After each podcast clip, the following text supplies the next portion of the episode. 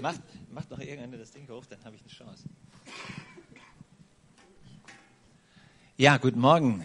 Ihr Lieben, es ist Sommer und Jesus hat glücklicherweise keinen Urlaub am See gemacht, sondern ist heute hier. Ist das nicht großartig? Ich finde das immer so großartig, dass Gott nicht Urlaub macht. Ich habe mir oft gedacht, wie wäre es wohl, wenn Gott sagt, wisst ihr was, Jungs, Wetter ist zu schön. Ihr könnt mich mal von meiner schönsten Seite. Dann hätten wir echt ein Problem, Leute. Und insofern bin ich dankbar, dass Gott sich immer wieder entscheidet, bei uns zu sein, obwohl er es ehrlicherweise im Himmel schöner hätte wie hier. Er entscheidet sich, bei dir zu sein, bei mir zu sein heute Morgen. Das ist großartig. Und das Wort Gottes für heute Morgen kommt aus einer, aus einer Situation, die ich vor einigen Wochen hatte. In meinem Dienst komme ich viel rum und predige in ganz vielen Stellen in Deutschland und immer wieder passiert mir dasselbe. Irgendwelche Leute kommen auf mich zu, schauen mich an und sagen, ich kenne sie, dann mache ich mir schon Sorgen, weil ich ehrlicherweise kenne die Leute nicht mehr. Und eine Dame sagt, ich habe doch mit Ihnen gebetet, können Sie sich noch daran erinnern? Und ich denke, es wäre schön, wenn mein Gedächtnis so toll wäre, aber keine Chance. Und dann sagt sie, ich bin die, und dann streckt sie mir die Zunge aus. Ich bin die mit dem Krebs auf der Zunge.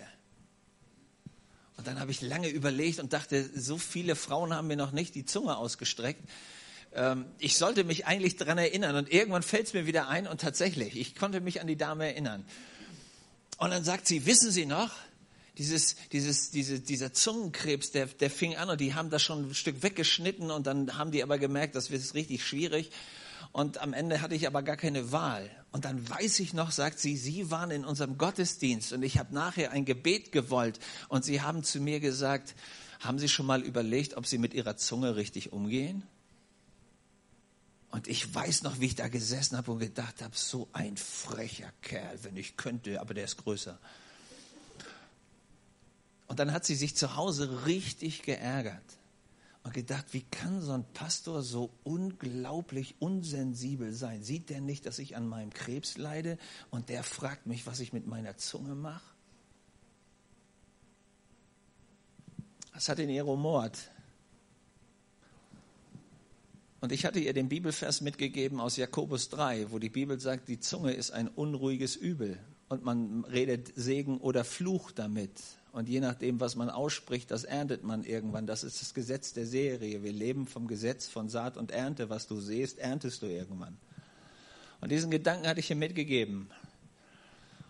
Und sie war zu Hause. Und manchmal ist es ja cool, wenn wir so mit unserer Krankheit alleine sind, weil das hilft uns nachzudenken. Und die Frau hatte Zeit nachzudenken und das rumorte und das drehte sich und das machte was mit ihr. Und irgendwann saß sie da und sagte, Herr Jesus, und das hätte sie nicht tun sollen. Sie hat gesagt, Herr Jesus, wenn der Pastor recht hat, erinnere mich doch an die Sachen, wo ich mit meiner Zunge falsch gearbeitet habe. Das hätte sie nicht beten sollen. Sie sagt, sie sagt, sie hat die nächsten anderthalb Monate damit verbracht, Menschen anzurufen, bei denen sie sich entschuldigen musste. Anderthalb Monate. Da wusstest du, was los war. Und dann streckte sie mir die Zunge wieder aus und sagte, ich wollte nur, dass sie das sehen. Und die Zunge war völlig heil, ohne irgendwas. Kann es manchmal sein, dass viele der Dinge, die in unser Leben kommen, die uns nicht gefallen, der Punkt sind, dass Gott versucht schon lange zu uns zu reden, aber wir auf dem Ohr völlig taub sind und wir dann manchmal so Weckererlebnisse brauchen, wo der Wecker so schrill laut läutet, dass du merkst, so jetzt muss ich aber aufstehen, sonst ist das Thema hier richtig erledigt. Und ich glaube, dass viele Christen das erleben, wie auch viele Leute, die keine Christen sind, das erleben, weil Gott gnädig ist, ist er dabei, uns zu wecken. Immer wieder. Und ich entdecke, diese Wecker gehen immer nach demselben Muster. Wenn Gott diese Wecktöne schickt, geht es immer nach demselben Muster. Und es ist clever, wenn du sie hörst, wenn sie läuten. Ich mag Wecktöne nicht. Mag einer von euch Wecktöne? Es gibt ja richtig kluge Menschen, wisst ihr, die stellen Wecktöne ein, wo die Melodie so nett ist, dass sie einfach weiterschlafen. Aber ehrlicherweise, dann brauchst du dir keinen Wecker stellen, stimmt's? Dann macht es richtig wenig Sinn. Sondern wenn du schon ein Weckton, ich bin ja jetzt kein Smartphone-Freak, ja, Aber ich habe ja eine Tochter, die kennt sich aus und die hat mir dann mal erklärt, was es da alles für wilde Töne gibt und dann mal so ein paar angespielt und dann dachte ich, ey, einer ist schlimmer wie der andere. Aber Leute, genau das ist der Sinn von Wegtönen. Die müssen so furchtbar klingen, dass du merkst, wie sich in deinem Bett die Fußnägel hochrollen und du merkst so, wenn ich jetzt nicht aufstehe, dann ist wirklich fertig. Das ist der Sinn von Wegtönen. Und immer dann, wenn sie genau diese Funktion nehmen, dann holen sie uns aus unserem Schlaf, aus unserem allgemeinen Trott, aus unserem einerlei, wo wir uns immer drehen. Das ist genau der Sinn von Wegtönen. Und Gott ist ein Weltmeister im Wegtöne erfinden. Er weiß genau, wo er dich abholen muss, damit du wach wirst. Und zugegeben, das ist das Negative an dieser Botschaft, wir mögen Wegtöne nicht.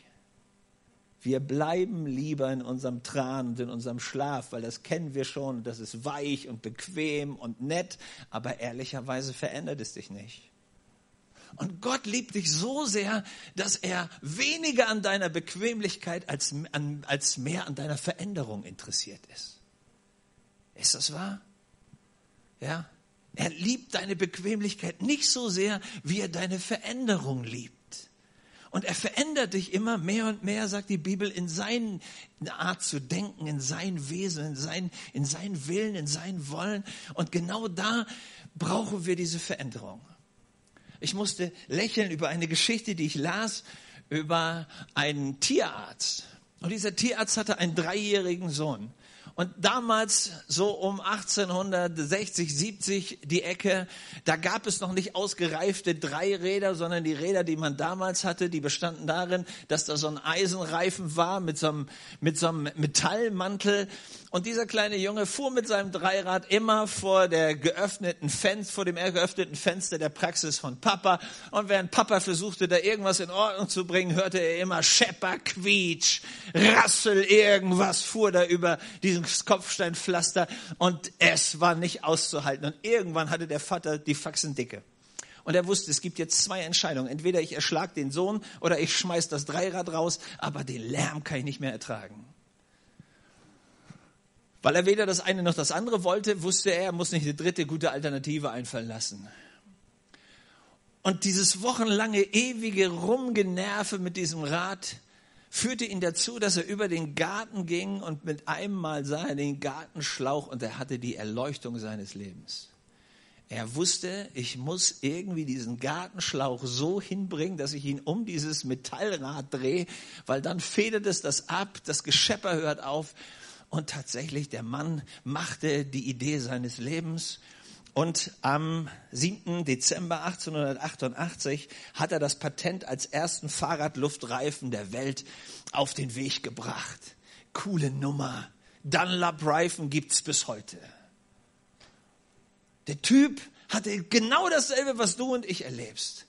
Wir erleben irgendeine Situation, die nicht gut ist und irgendwann macht es diesen diesen Schnips, dieses Aha-Erlebnis und wir sagen so, jetzt müssen wir es anpacken. Weiß irgendeiner, worüber ich rede? Kennst du die Situation in deinem Leben, wo du weißt so, jetzt oder nie, ja? Also, hey, genug gelitten, jetzt packen wir es an. Und da wir Deutschen ja großartig sind, wir können immer alles definieren, hat es tatsächlich ein deutscher Psychologe geschafft. Karl Bühler, er hat den sogenannten Aha-Effekt eingebracht in die Fachliteratur und er nennt es folgendes, die schlagartige Erkenntnis eines zuvor unbekannten Sinneszusammenhangs, der plötzlich eine Lösung aufzeigt. Schöne Definition. Also auf Deutsch, das Problem ärgert dich und ärgert dich und ärgert dich und irgendwann macht's Klick und mit Mal weißt du, was zu tun ist. Schon mal irgendeiner erlebt? Sehr gut. Und jetzt macht Gott genau dasselbe mit uns. Gott arbeitet genau auf derselben Ebene. Er gibt dir sogenannte Aha-Effekte. Und das hat sofort bei mir geleuchtet. Drei Buchstaben. Aha. Das erste A für Aufwachen. Das H für Hingucken. Und das letzte A steht für Anpacken. Simpel, oder? Aha-Effekte. Aufwachen, hingucken, anpacken. Dreh dich zu deinem Nachbarn und sag, was werden wir heute Morgen machen? Aufwachen, hingucken, anpacken. Probier es mal mit deinem Nachbarn, ja? Dann hast du dir die heutige Predigt schon mal verinnerlicht. Das hilft total. Ja, ich, ich dachte mir, ich überfordere euch auch nicht. Drei Buchstaben, das schafft jeder, ja? Deswegen nochmal zum Üben. Aufwachen, hingucken, anpacken. Wenn du die drei Dinge verstanden hast, kannst du jedes Problem in deinem Leben lösen. Sag mal irgendeiner Amen. Hey, Hättest du das gewusst, hättest du gerade mehr für die Investition reingeschmissen, ja? Hey, mit dem Satz ganz nachher noch machen. Aber wenn du das verstanden hast, hast du verstanden, wie es im Leben tatsächlich nach vorne geht. Du wirst merken, das ist wirklich eins dieser göttlich genialen Konzepte, die wie Onkel Benz Reis sind. Sie kleben nicht und gelingen immer. Ja, das ist richtig gut. Also das verstanden bringt dich durch im Leben. Wirklich. Wirst du sehen. Am Ende wirst du sagen, eine der genialsten Predigten, die ich je in meinem Leben gehört habe. Du darfst sie auf Podcast auch 150 Mal runterladen, jeden Tag mindestens 24 Mal, für jede Stunde einmal. Aber nimm sie nicht heute nur in dein Ohr, sondern nimm sie in dein Herz und tu sie. Das ist die von Gott gegebene Bestimmung. Ich habe einen Text gefunden dafür und ich lade dich ein, wenn du ihn noch nie gehört hast, darfst du Lukas 15 versuchen aufzuschlagen. Die Geschichte geht um einen jungen Mann, der viel klüger ist als sein Vater. Das ist bei jungen Männern immer so. Und interessant, wenn die mal 30, 40 werden, denken sie, Mensch, so blöd war der Vater auch nicht. Und wenn sie mal 50, 60 sind, denken sie, Mensch, mein Vater war richtig schlau. Aber es gibt eben die Phase, wo man denkt, mein Vater, der hat keine Ahnung, aber ich bin der Besserwisser, ich weiß alles. Und das war seine Phase. Er glaubte daran, dass er genau weiß, wie es geht. Und so kam er auf die Idee, zu seinem Vater zu kommen und zu sagen, Papa, zahl das Erbe aus, weil mit irgendwas muss man starten im Leben. Ich habe selber nichts, du hast alles. Gib mir das Startkapital, gib mir mein Erbe. Ich gehe in die Welt, ich werde dir beweisen, ich hab's drauf. Ich werde der Mann des Jahrhunderts. Und du wirst hier bei dir in deiner Klitsche bleiben und es wird sein, wie es immer war, aber ich weiß, wie es geht. Und tatsächlich, der Vater in seiner unglaublichen Gnade gibt dem Jungen tatsächlich das Erbe was ja ein böses Bild ist, ja. Wenn du hingehst und sagst, Vater, gib mir das Erbe, heißt es ja auf Deutsch, Papa, für mich bist du gestorben, zahl das Erbe aus, jetzt geht's los. Der Vater macht's, der Junge geht, er geht in die Welt und es ist großartig. Hey, mit Papas Geld kann man sich alles leisten. Das Blöde ist, Papas Geld ist irgendwann zu Ende. So wie es in unserem Leben auch ist. Mit all den Investitionen, die Gott in jeden einzelnen Menschen gibt, das haben wir nicht verdient, das kriegen wir einfach geschenkt. Die Frage ist, was machen wir daraus? Und jetzt gehe ich zum 14. Vers und da geht es folgendermaßen. Als er alles aufgebraucht hatte, wurde jenes Land von einer großen Hungersnot heimgesucht. Da geriet auch er in Schwierigkeiten. In seiner Not wandte er sich an einen Bürger des Landes, dieser schickte ihn zu dem, zum Schweinehüten auf seine Felder. Jetzt muss man das im jüdischen Kontext angucken. Dann war Schwein und Mensch eine No-Go-Kombination. Das ging gar nicht. Schwein war das Unreinste, das Schlimmste, was irgendwem passieren konnte, der aus dieser Kultur kam. Und sich vorzustellen, du bist so weit gesunken, dass du bei den Schweinen landest, bedeutete auf Deutsch in der Metapher gesprochen, du bist am untersten Ende angekommen. Tiefer geht nicht. Das ist, was die Geschichte sagen will. Ich bin mal im Himmel gestartet und bin mittlerweile unterirdisch gelandet, bei den Schweinen. Furchtbareres Bild konnte man nicht finden. Und jeder, der damals zuhörte, wusste, was die Geschichte erzählen will. Als er bei den Schweinen ist, wäre er froh gewesen, wenn er seinen Hunger mit dem Schweinefraß hätte stillen können. Doch niemand gab sie ihm. Und jetzt kommt mein Vers 17. Und das ist mein erstes A. Vers 17. Da kam er zur Besinnung. Auf Deutsch, da wachte er auf. Wir erkennen die Situation wie bei uns wenn der Schmerzpegel irgendwann erreicht ist, durch was auch immer ausgelöst, wachen wir plötzlich auf und merken, ey, irgendwas geht doch richtig schief. Das war doch nicht die Perspektive, das war doch nicht der Traum, das war doch nicht mein Wunschleben, das ich hatte. Irgendwas geht doch hier in die richtig falsche Richtung. Genau, herzlichen Glückwunsch, du bist dabei aufzuwachen. Der göttliche Wecker funktioniert bei dir. Sag fröhlich in deinem Herzen, Halleluja, Gott redet noch zu mir. Wirklich. nimm es nicht als negativ. Das ist der beste Punkt in deinem Leben, weil nur wenn man aufwacht, kann man am Ende auch was verändern. Ansonsten bist du verdammt dazu, mit deinem ganzen Schrott in die ewigen Yachtgründe zu gehen. Und das ist auch keine Perspektive. So freu dich, wenn der Wecker klingelt, dann kannst du aufwachen. Und dann hast du noch Zeit, was zu verändern. Stimmt's? Ich bin dankbar, dass Gott uns immer wieder einen Wecker vorbeischickt. Er kam zu sich und sagte sich, wie viele Tagelöhne hat mein Vater und alle haben genug zu essen. Ich dagegen komme um vor Hunger. Ich will mich aufmachen und zu meinem Vater gehen und zu ihm sagen, Vater, ich habe gegen den Himmel und gegen dich gesündigt. Ich bin nicht wert, dein Sohn genannt zu werden. Mach mich zu einem deiner Tagelöhne. Hier ist Punkt zwei. Nachdem er aufgewacht ist, guckt er richtig hin und stellt plötzlich fest, der Dussel in meinem Leben bin ich. Das ist die Riesenerkenntnis des Lebens, wenn du für dich entdeckst, der Einzige, der wirklich verantwortlich ist für mein Leben, ist nicht mein Pastor, ist nicht meine Mutter, ist nicht mein Ehepartner, ist nicht der Chef, ist nicht Frau Merkel. Der Einzige, der für mein Leben zuständig ist, ist der Papst. Nein, du. Schlicht und ergreifend, der Einzige, der irgendwas an deinem Leben verloren hat, bist du selber. Und das ist der Riesenpunkt, als er zu diesem Satz kommt. Er sagt nicht, mein Vater der Dussel, wieso hat der mich losgehen lassen? Meine Kumpels, diese elenden kan Kanarienvögel, ja, die haben mein Leben geschrottet, die haben mein Geld verprasst.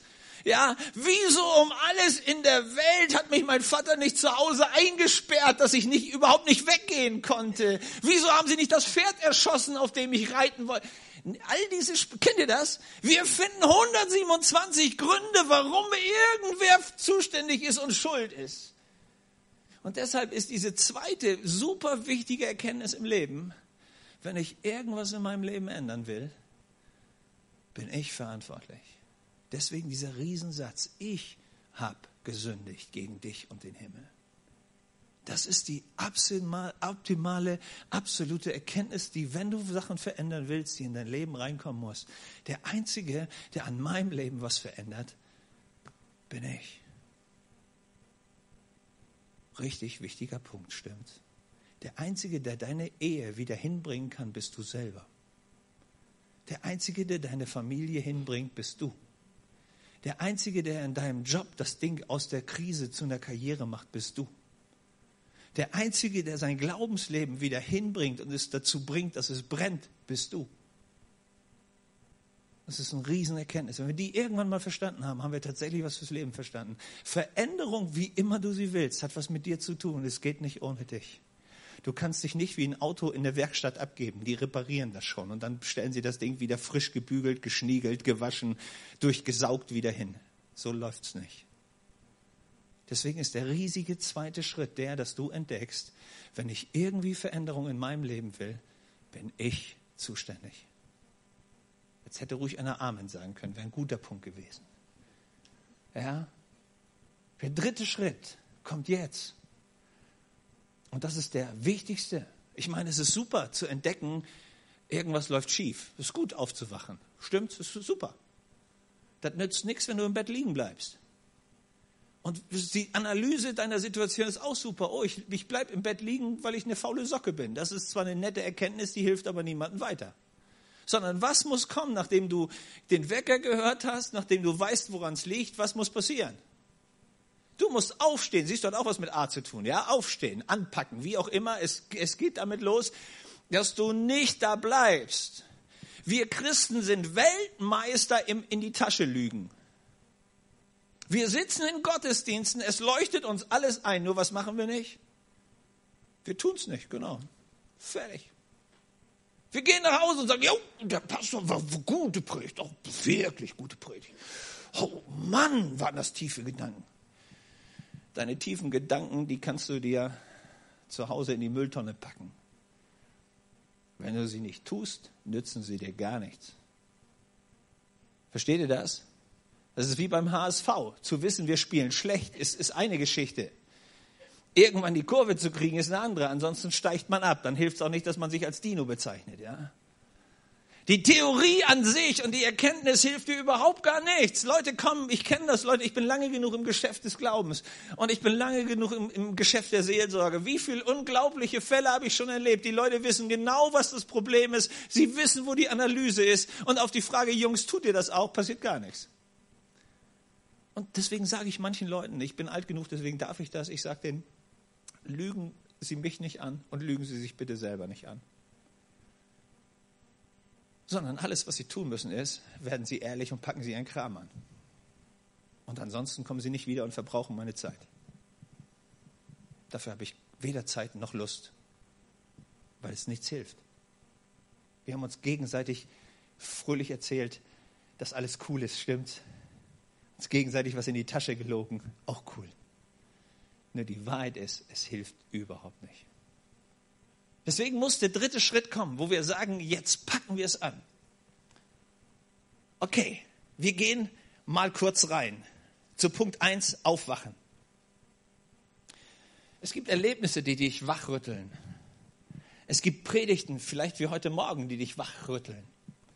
Es gibt Gespräche mit Menschen, die plötzlich deinen wunden Punkt ansprechen. Kennst du so Gespräche, wo du dir nachhinein denkst, wieso nimmt der sich raus, so mit mir zu reden? Und du merkst, dieses Gespräch bohrt und bohrt und bohrt. Schöne Grüße, der liebe Gott versucht dich wach zu rütteln, deswegen hat er dir diesen lieben Bruder oder die liebe Schwester vorbeigeschickt. Das ist die Chance, die man in einer guten christlichen Gemeinde hat, dass man sich eben nicht nur nett in die Tasche lügt, sondern dass man ab und zu auch mal die Wahrheit sagt. Das hilft, auch wenn man es nicht mag. Aber Wecker sind nicht dazu da, dass man sie heiratet, sondern dass sie dich wach machen. Wichtiger Punkt.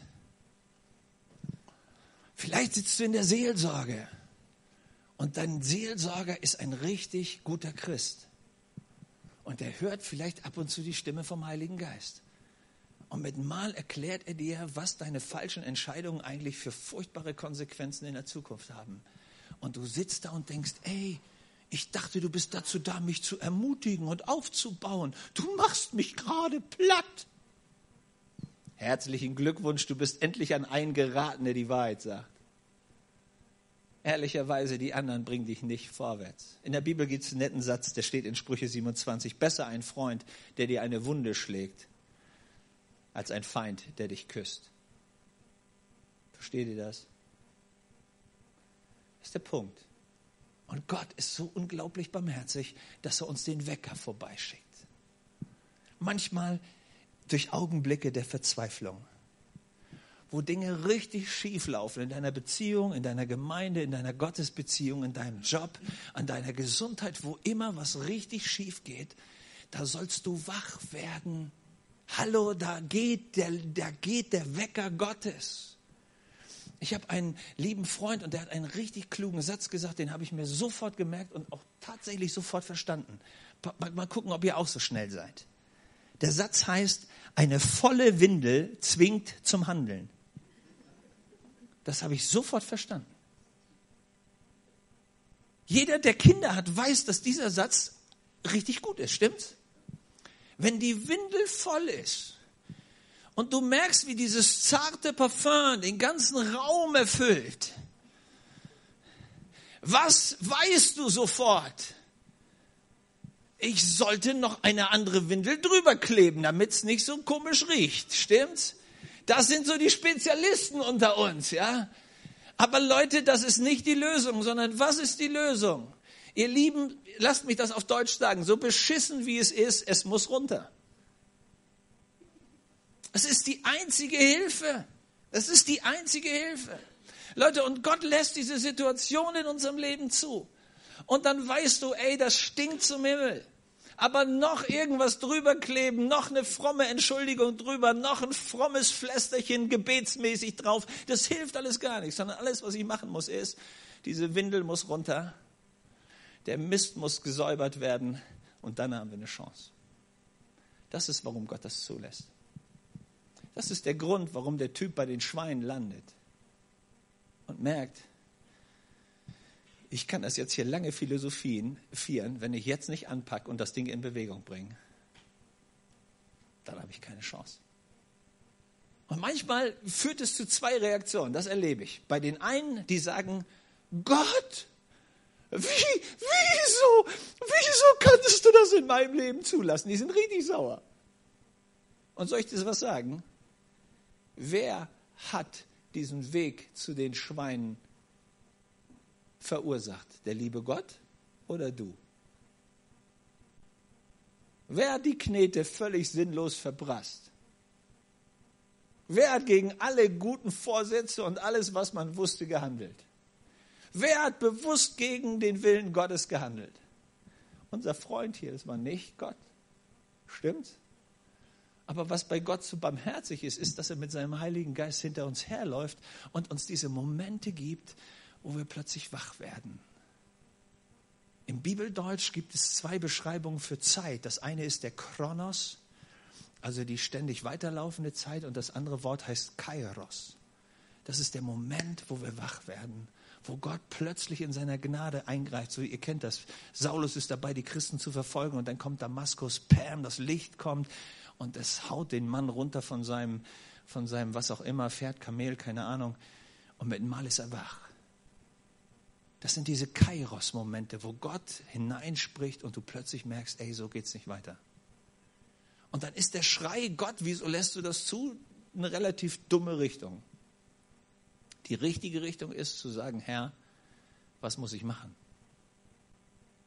Oder wie sagt Samuel, rede Herr, dein Knecht hört. Ja, hat lange gedauert, aber Herr, ich bin da, ich bin wach. Jetzt geht's los. Und Gott sagt, hat lange gedauert. Und soll ich dir was sagen? Das ist wie beim Wecker. Es ist clever, wenn du das erste Klingeln hörst und aufstehst. Es wird nervig, wenn der, Klingel, wenn der Klingelton immer lauter werden muss.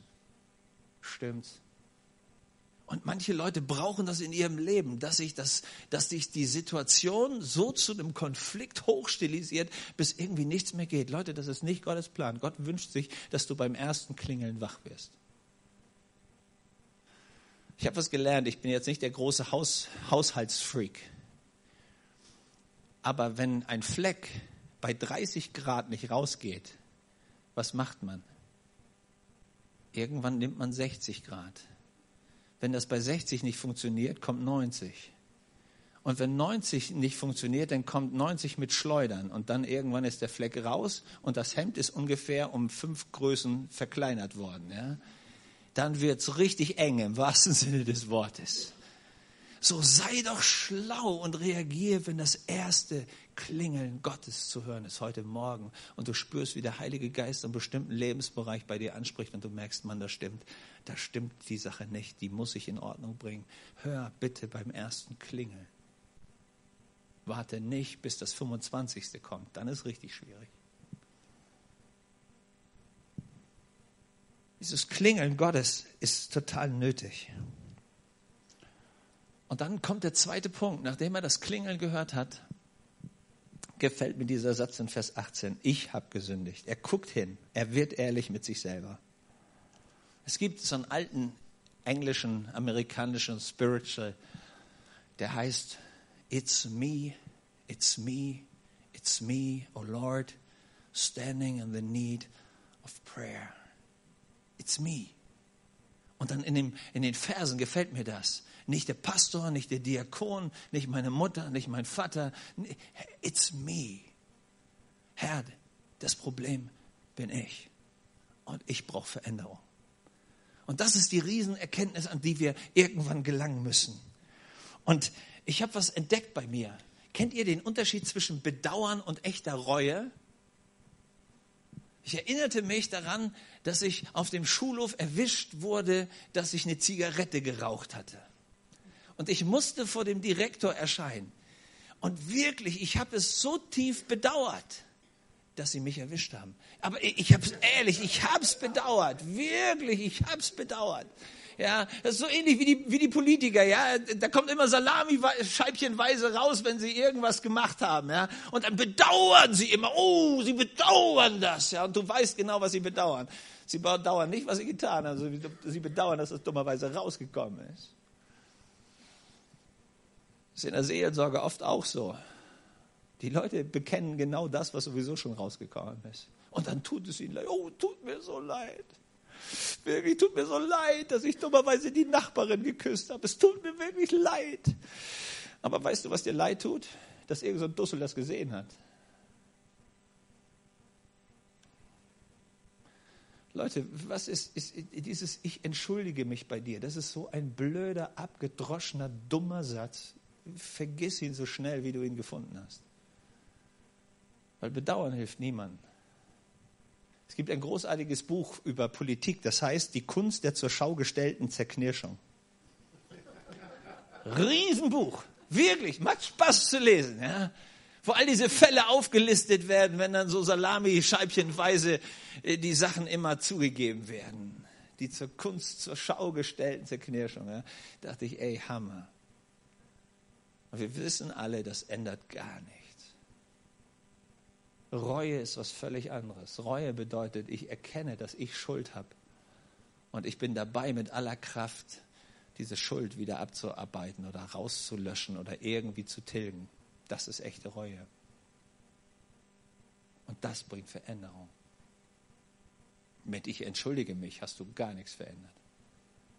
Aber wenn Reue da ist, dann änderst du deinen Lebensstil dann willst du das nicht mehr, dann muss die Sünde raus, dann fängst du sie an zu hassen, dann willst du diesen falschen Lügenlebensstil nicht mehr. Dann sagst du, Gott, ich will in Heiligkeit leben, ich will in Reinheit leben, du bist meine Nummer eins und nichts anderes. Gott, ich will mit aller Kraft. Dann muss dir keiner sagen, dass am Sonntag Gottesdienst ist. Du bist sowieso schon eine halbe Stunde früher da, völlig egal, ob Gottesdienst ist oder nicht. Verstehst du den Unterschied? Da brennt was. Und dann ist eine echte Herzensveränderung sichtbar, stimmt's? Das ist der Punkt, den wir brauchen. Und dieser Junge ist dabei. Und was ich entdecke bei mir ist, dass ich ein Künstler der Verdrängung bin. Ist irgendeiner von euch auch so? Ja, hoffentlich nicht. Reicht einen so einen komischen. Ich verdränge das. Ich verdränge das und ich weiß genau, wer die Verantwortung hat. Ich bin auch super im Entschuldigen. Ich finde immer einen, der Schuld hat. Das ist ja Entschuldigung, ja ich finde einen, der die Schuld hat, dann habe ich mich entschuldigt. Ich habe die Schuld losgekriegt und sie glücklicherweise auf den anderen geschoben. Deswegen heißt das ja Entschuldigung. Hast du doch gar nicht gewusst, ne? aber genauso funktioniert es. Ja, das lag daran, weißt du, ich war so jung und so unerfahren. Ehrlicherweise wusste ich, dass das Klauen aus Mamas Portemonnaie trotzdem nicht in Ordnung ist, egal wie jung und unerfahren ich war. Ja? Das waren ihre fünf Mark und nicht meine. Blöd war, dass sie mich erwischt haben. Hey, ich weiß genau, wie es geht. Wenn, wenn Gott so einen Punkt bei dir anspricht, du kannst dich so gut ablenken, stimmt's? Wir sind Weltmeister im Ablenken. Unsere Generation ist eine Ablenkungsgeneration. Von einer Party zur nächsten, von einem Smartphone-Nachrichtenblock zum anderen. Wir können kaum noch mit irgendwelchen Menschen normal reden, wenn wir uns nicht permanent ablenken und unterhalten. Und Leute, das ist eine der besten teuflischen Techniken, uns davon abzuhalten, wirklich über was nachzudenken. Ganz ehrlich, ich habe Leute getroffen und wir haben im Ehegespräch gesessen und gesagt, hör mal, wann, wie, wie, lange redet ihr miteinander? Die Leute, die kamen nicht auf zehn Minuten, die sie miteinander geredet haben. Ansonsten haben sie sich immer abgelenkt mit Arbeit, mit irgendwas. Du kannst es dir tatsächlich zum Lebensstil machen, nicht Verantwortung zu übernehmen, indem du dich einfach permanent ablenkst mit irgendwas. Aber es löst dein Problem nicht. Man kann Schuld und Verantwortung wegschieben, immer auf die anderen. Dann war es die böse Kindheit, die böse Mama, der böse Papa, der böse Lehrer, der böse Auszubildende, der böse irgendwas. Und Adam und Eva waren schon gut drauf. Am Ende war es der liebe Gott, der Schuld hatte. Ich liebe Adam in dem Fall. Ja. Ich, ich, ich genieße dass Dieser Mann war sowas von psychologisch clever. Ja. Er sagt, Gott, die Frau, die du mir gegeben hast, die. Ja, Hammer. Am Ende hat der liebe Gott Schuld. Es ist doch nicht zu fassen, oder? Wer war der Dussel? Wer hätte sagen können, ey Schatz, das ist der Baum, von dem wir nicht essen, nimm die Finger weg. Küss lieber mich. Nein, er hat die Verantwortung nicht übernommen. Und dann hat am Ende der liebe Gott Schuld, so wie bei uns im Leben auch. Und wir merken, dass uns das nicht weiterbringt. Wir können die Schuld immer verschieben. Aber letztlich ändert das nichts an deiner Situation, dass du Veränderung und Hilfe Gottes brauchst. Und deshalb liebe ich das, dass der Junge ehrlich wird und sagt, ich habe es verbockt, ich habe die Sünde begangen. Vater, ich brauche Vergebung, ich brauche einen neuen Anfang, bei mir muss ich was ändern. Und dann kommt der dritte Schritt und das ist der beste, Vers 20. Da machte er sich auf. Ich liebe diesen Satz, weil der so unglaublich schwer ist und wir ihn alleine nicht hinbringen und wir wirklich Gottes Hilfe brauchen. Eine Statistik sagt, dass 90 Prozent von Leuten, die eine Bypass-Operation haben, wisst ihr, was eine Bypass-Operation ist? Weil das Herz funktioniert nicht mehr richtig. Man legt da so ein, so ein Bypass. Und dann merken die Leute was? Geht ja auch so. 90 Prozent der Leute, die eine Bypass-Operation hatten, ändern ihren Lebensstil nicht nach der Operation. 90 Prozent. Wisst ihr warum nicht? Das Ergebnis heißt, eigentlich müsste ich was machen, aber mit der Einschränkung kann ich auch noch leben. Also lassen wir es, oder? Ich weiß genau, das ist nicht das Beste, aber passt schon. Ich weiß eigentlich, war mein Leben mit Gott mal richtig on fire. Aber tatsächlich müsste ich ein paar Sünden aus meinem Leben rausschmeißen, damit das wieder mit Jesus besser läuft. Tatsächlich müsste Jesus wieder mehr von meiner Zeit bekommen. Tatsächlich müsste ich mehr an innerer Hingabe an Jesus investieren. Ja, passt schon. Wir leben zwar nicht im Sieg, aber permanent beklaut werden wir auch nicht. Passt schon. Kennst du das? So eine unglaubliche, fast dämonisch-teuflische Passivität, die sich in unser Leben einschleicht und wir lassen Dinge zu, die uns total auffressen und zerstören. Passt schon. Und wir kommen nicht dazu, es wirklich anzupacken. Im letzten Jahr gab es hunderte von Menschen, die verbrannt sind, als in Südkalifornien Waldbrände ausgebrochen sind. Und die Polizei, das hat man im Bericht rausgefunden, ist fünfmal von Haus zu Haus gegangen, hat geklopft, hat geklingelt und hat gesagt, Entschuldigung, das Feuerwalz, die Feuerwalze kommt genau auf ihre, auf ihre Häuser, auf ihr Gebiet zu. Bitte verlassen Sie Ihr Haus. Die Leute sind nicht rausgegangen. Warum nicht? Sie haben gehofft, dass der Wind dreht. Hat er aber nicht. Wir haben gehofft, dass der Wind dreht. Hast du schon mal sowas Blödes gehört? Ja, ich habe gehofft, der liebe Heiland macht das schon. Ist genauso blöd. Weil ehrlicherweise, wenn du aus dem Haus rausgehen musst, kommt der Heiland nicht und trägt dich raus. Die Schritte musst du schon alleine gehen. Stimmt's? Ich bin viele Jahre Pastor einer charismatischen Gemeinde gewesen. Glaubst du, dass irgendeiner ein Wort der Erkenntnis hatte, dass er mein Büro aufräumen müsste? Wirklich, ich habe Jahre gewartet. Aber die waren alle so unheilig. Nicht einer hatte ein prophetisches Wort, dass er zu mir kommen müsste, um mein Büro aufzuräumen. Wisst ihr, warum da keiner gekommen ist? Weil das mein Büro war und ich die Verantwortung dafür habe. Für die Dinge, für die du die Verantwortung hast, kommt nicht der liebe Gott vorbei und macht sie. Mach dir keine Illusion sondern die Dinge, die er dir gegeben hat, die hat er in deine Verantwortung gelegt, stimmt's? Deswegen erzieht deine Kinder auch nicht der Nachbar. Sondern wenn Gott dir Kinder anvertrauen hat, ist wer dafür zuständig, sie zu erziehen? Du. Stimmt's? Ich weiß das auch, Freunde. Ich gucke mit Begeisterung 90 Minuten lang Fußball.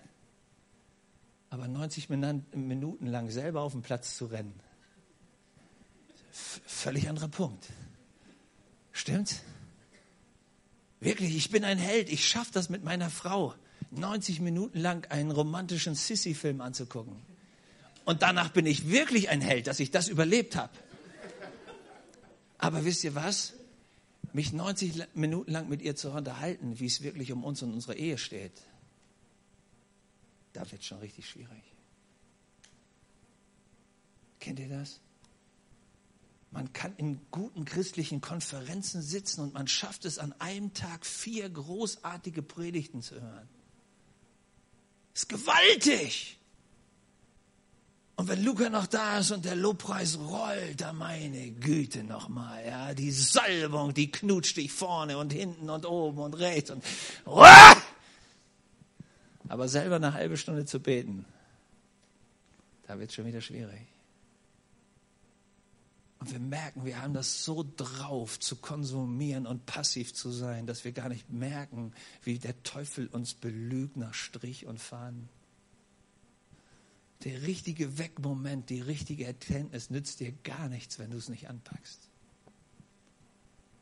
Und deshalb ist hier dieser Moment, dieser heilige, so unglaublich wichtige Moment, dass dieser Mann weiß, hey, ich kann das auf niemanden schieben. Ich kann es auch nicht wegschieben, sondern der Einzige, der sich auf Weg machen muss, der aufstehen muss, der hingehen muss, der sagen muss, Vater, ich habe gesündigt. In meinem Leben ist das Problem und ich brauche deine Hilfe, damit sich das ändert. Der Einzige, der das machen kann, bin ich. Stimmt's? Und manchmal kommt der Teufel und erzählt dir, hey, bei dir ist der Fall schon abgeschlossen, du bist schon durch, bei dir ist keine Hoffnung mehr. Das ist so, diese Typen, die immer schwarz sehen, bei denen ist schon alles zu spät. Nein, glücklicherweise ist bei Gott nie irgendwas zu spät.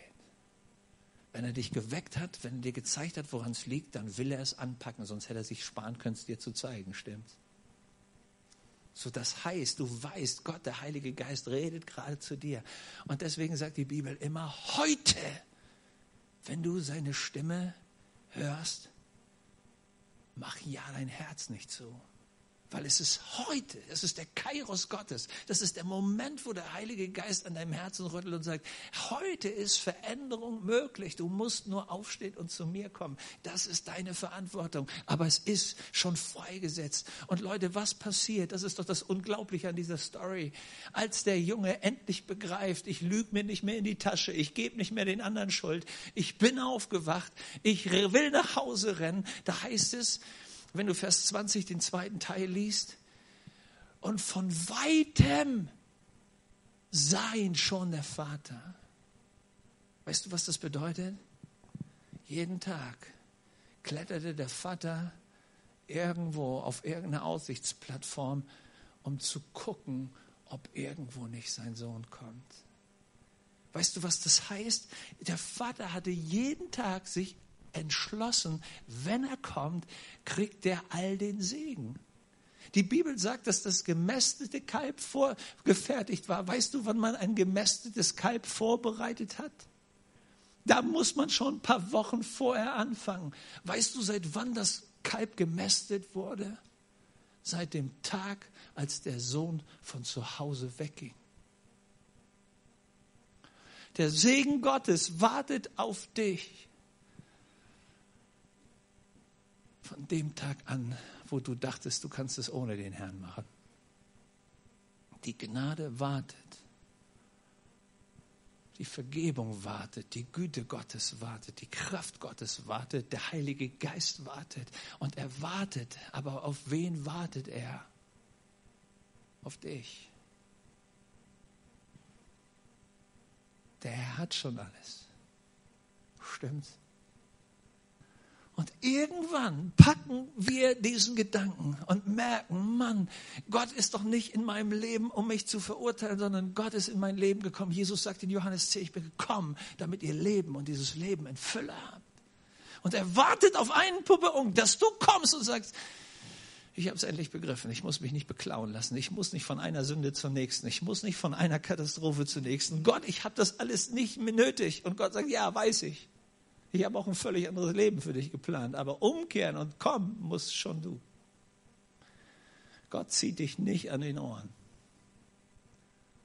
Gott hat noch niemanden zum Glück vergewaltigt. Das geht nicht bei der Liebe Gottes. Sondern Liebe lockt, mahnt, ermahnt, zieht. Aber kommen müssen wir. Und als er kommt, wartet das gemästete Kalb der Vater wartet die Entschuldigung gar nicht ab, sondern sagt, ey, bringt das neue Kleid, bringt den Siegelring, bringt die Schuhe, wasch den Kerl, macht die Feier klar, jetzt geht's los. Und er kommt in alles das rein, was er außerhalb von Gott gesucht hat. Leute, alles, was wir außerhalb von Gott suchen, wird uns immer beklauen, wird uns immer betrügen, wird uns immer krank machen, weil das, was wir brauchen, ist alles beim Vater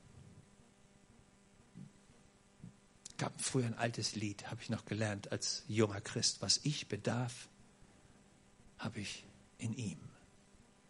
Alles nur in ihm. Die Frage ist, was machst du heute Morgen?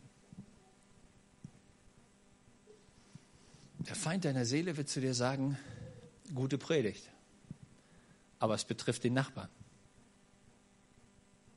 Stimmt's? Drehe ich zum Nachbarn um und sage, das betrifft dich. Nein, lieber nicht.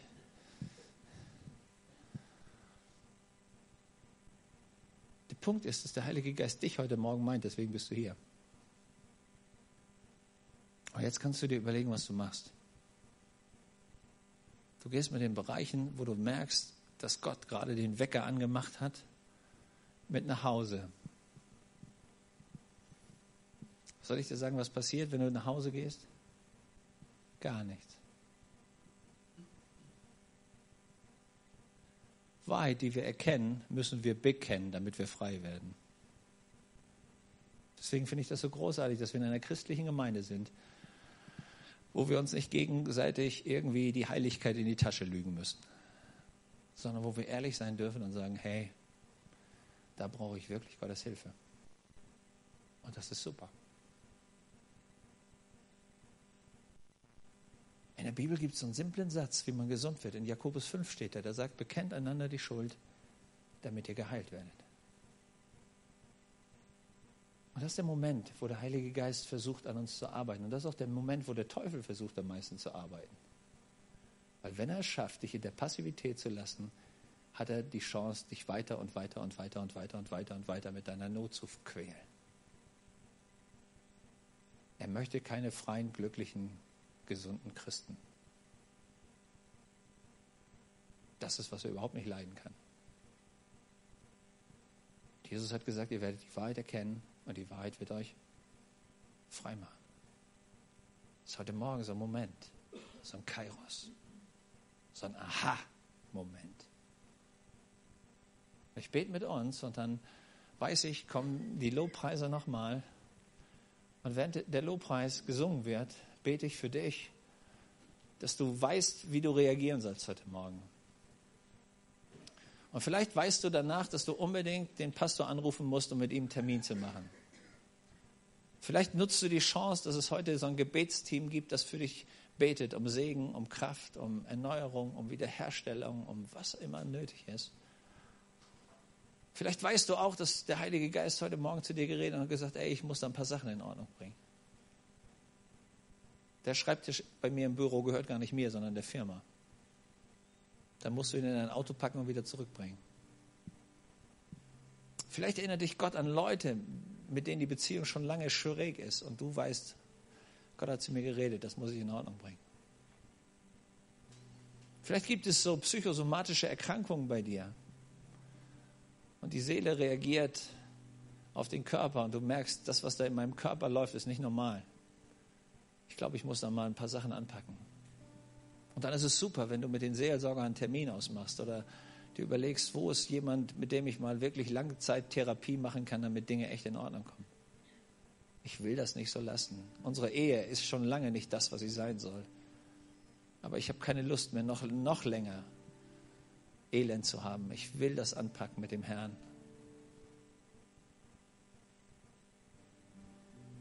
Was immer es ist, Lüg dem Heiligen Geist heute Morgen nicht in die Tasche. Lüg dir selber nichts vor. Gott, der Heilige Geist ist hier, weil er dich zum Vater zurückbringen will, damit der Segen des Vaters wieder kommt, damit du wieder erlebst, was es bedeutet, zu Hause zu sein und du merkst, dass die Möglichkeiten Gottes wieder deine Möglichkeiten sind. Das ist das Herz Gottes, deswegen ist er hier heute Morgen. Heiliger Geist, ich bete jetzt, dass du, der du der du uns überführst, dass du wirklich dieses Werk tust und diesen Wecker in uns zündest heute Morgen. Gott, ich danke dir, dass du hineinsprichst. Herr, und wir nicht immer nur wegschauen, um, um uns die Dinge schön zu reden, sondern sagen, ja, Herr, du hast recht, da brauche ich Veränderung. Vater, wir wollen heute aufstehen. Das ist, das ist, warum du diesen Gottesdienst gemacht hast, weil wir klare Schritte gehen wollen. Und du gibst uns die Kraft dazu, Herr. Und wir fangen an, den Segen wieder zu sehen, in dem wir eigentlich leben sollen. Vater, du hast für diese Gemeinde so eine großartige Zukunft beschlossen. Wir orientieren uns nicht an der Vergangenheit, sondern wir glauben an eine großartige Gegenwart und Zukunft, die du hast. Und wir sind Teil davon. Danke dafür. Lass uns aufstehen, wenn wir, wenn wir können, wenn wir wollen, einfach Gott die Ehre geben, im Gebet bleiben. Und wenn nach dem